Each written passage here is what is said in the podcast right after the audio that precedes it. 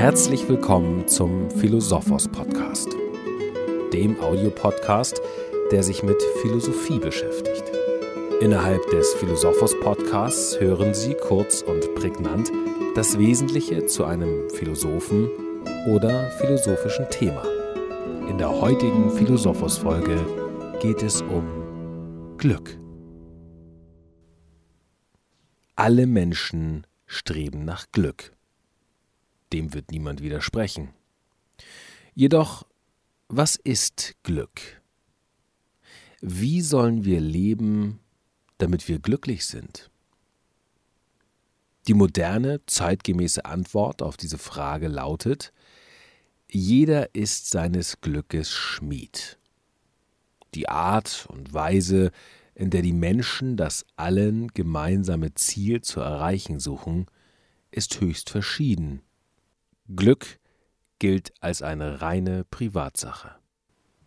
Glück liegt in der Erfüllung der Bedürfnisse, und da jeder Mensch andere Bedürfnisse hat und insbesondere eine andere Rang- und Wertordnung der Bedürfnisse, deshalb stellt sich jeder etwas Eigenes und anderes unter Glück vor. Glück ist eine rein subjektive und ganz private Empfindung der Lust. Damit könnte das Thema eigentlich auch schon beendet werden. Allgemeine Wünsche, zum Beispiel mögen alle deine Wünsche in Erfüllung gehen, oder unverbindliche Ratschläge, zum Beispiel achte auf deine Gesundheit, Mehr und anderes lässt sich im Rahmen einer radikalen Privatisierung und Individualisierung des Glücks, wie sie im abendländischen Denken prägend wurde, offenbar nicht vorbringen. Niemand ist glücklich, der sich nicht dafür hält. Oder auch jeder ist glücklich, der sich nur dafür hält. Jedoch philosophieren heißt, eine Sache auf ihren Grund bringen. Dorthin, wo die Sache in ihren letzten Bestimmungen sichtbar wird. Bevor wir an diese Stelle anstoßen, müssen noch zwei Fragen bzw. Selbstverständlichkeiten ausgesprochen und auseinandergelegt werden. Erstens ist es notwendig so, dass Glück nur als privater, subjektiver Zustand erfahrbar ist? Oder sind auch Formen des Glücks vorstellbar, die das Glück des einzelnen Menschen nicht primär von dessen privaten Zwecken, sondern von anderen, mehr objektiven Werten oder Gütern abhängig sehen? Zweitens. Selbst wenn das Glück notwendig in der Erfüllung privater, subjektiver Bedürfnisse gesehen wird. Wenn also jeder sich bei der Suche nach ihm auf seine eigenen Erfahrungen zurückgeworfen sieht, ist damit der Weg zu diesem Glück bereits erkannt und vorgezeichnet? Nun, der Hörer wird es bemerken. Die Fragen sind rhetorisch gestellt. Es ist nicht notwendig, Glück nur als rein subjektiven Zustand zu begreifen. Dies ist vielmehr Sache einer vorgängigen Grundentscheidung. Die klassische griechische Philosophie zum Beispiel gibt uns ein unvergänglich gültiges Modell, wie Glück als ein auch objektiver Zustand gedacht werden kann. Um dieses Modell zu verstehen, müssen wir allerdings eine Blickwendung vornehmen. Glück ist und bleibt das höchste Gut. Für die Griechen allerdings ist nicht der private, einzelne Mensch glücksfähig, sondern der einzelne Mensch in seiner Beziehung zur Gemeinschaft, in der er lebt, und in seiner Beziehung zur kosmischen Ordnung, die ihn umfängt. Die kosmische Ordnung und die staatliche Gemeinschaft geben den Rahmen vor, innerhalb dessen der Mensch, wie jedes Ding und jedes Wesen, sein kann, was er ist. Was aber ist der Mensch? Die Frage nach dem Glück als dem höchsten Gut mündet in der klassischen griechischen Philosophie somit ein in die Frage, was ist der Mensch? Solange der Mensch darauf keine Antwort weiß, tappt er im Dunkeln.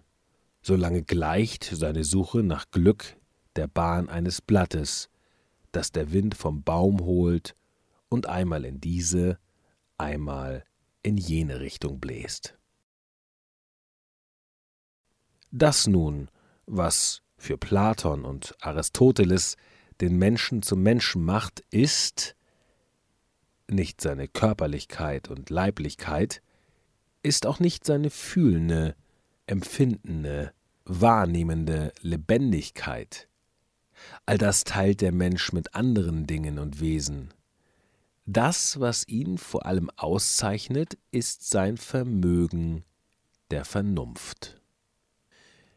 Im vernünftigen Denken liegt dasjenige, das dem Menschen seinen Platz im Kosmos und in der gesellschaftlichen Ordnung zuweist. Im vernünftigen Denken liegt das ihm gegebene Telos, Mensch zu sein und Mensch zu werden. An der Vernunft hat der Mensch nach griechischem Verständnis freilich immer nur Anteil. Sie ist keine Machenschaft, die sich herstellen oder beliebig ausbilden lässt. Diese Einsicht zeigen die Griechen auch durch das Wort, mit dem sie das Glück bezeichnen. Eudaimonia, einen guten Dämon haben, seine Dinge unter einem guten Stern führen. Glück ist in diesem Konzept sowohl Resultat einer willentlichen, zielgerichteten Ausbildung und Formung der eigenen Vernunft, als auch das, was dem Menschen entgegenkommt, ihm zufällt. Je weiter der Mensch hier kommt, je mehr er sein Denken entwickelt und vervollkommnet, je vollkommener er mit anderen Worten sein Menschsein in der kosmischen Ordnung und in der staatlichen Gemeinschaft erfüllt, desto größer sein Glück. Leicht zu sehen ist, dass diese antike Konzeption von Glück, die von einem vorgängigen, metaphysischen Seinsverständnis lebt und die in verwandelter Gestalt auch vom christlich geprägten Mittelalter übernommen worden ist, über Jahrhunderte die abendländische Kultur geprägt hat. Und auch, dass sie kategorial verschieden ist von der modernen Individualisierungskonzeption, die dadurch, dass sie den einzelnen Menschen in den Mittelpunkt stellt, eine gewisse Beliebigkeit in den Glücksbegriff einführt.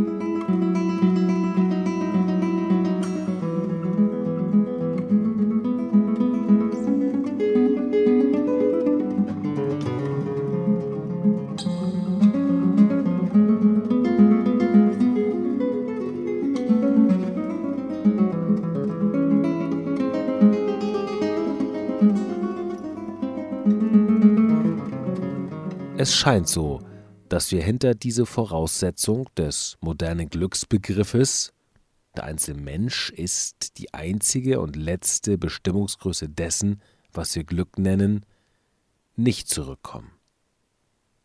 Äußere, vorgesetzte Zwecke, die er nicht selbst gesetzt hat, kann der Mensch nicht mehr anerkennen. Zugleich mehren sich aber die Zeichen dafür, dass das Anything Goes nicht notwendig zu mehr Glück, sondern auf Dauer eher zu mehr Unbehagen führt. Neue und permanent wachsende Bedürfnisse laufen durchaus nicht parallel mit gleichermaßen wachsendem Glück.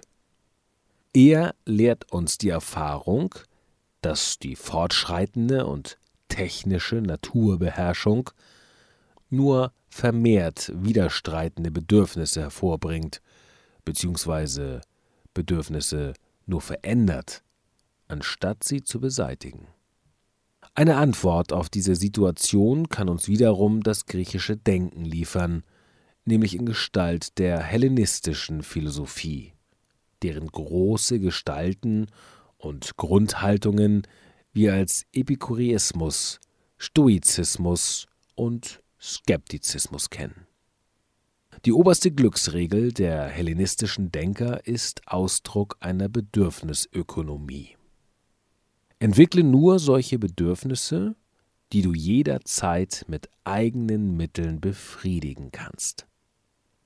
Anders formuliert, wenn das Glück in der Erfüllung unserer persönlichen, subjektiven Bedürfnisse liegt, so gibt es daraus zwei Wege.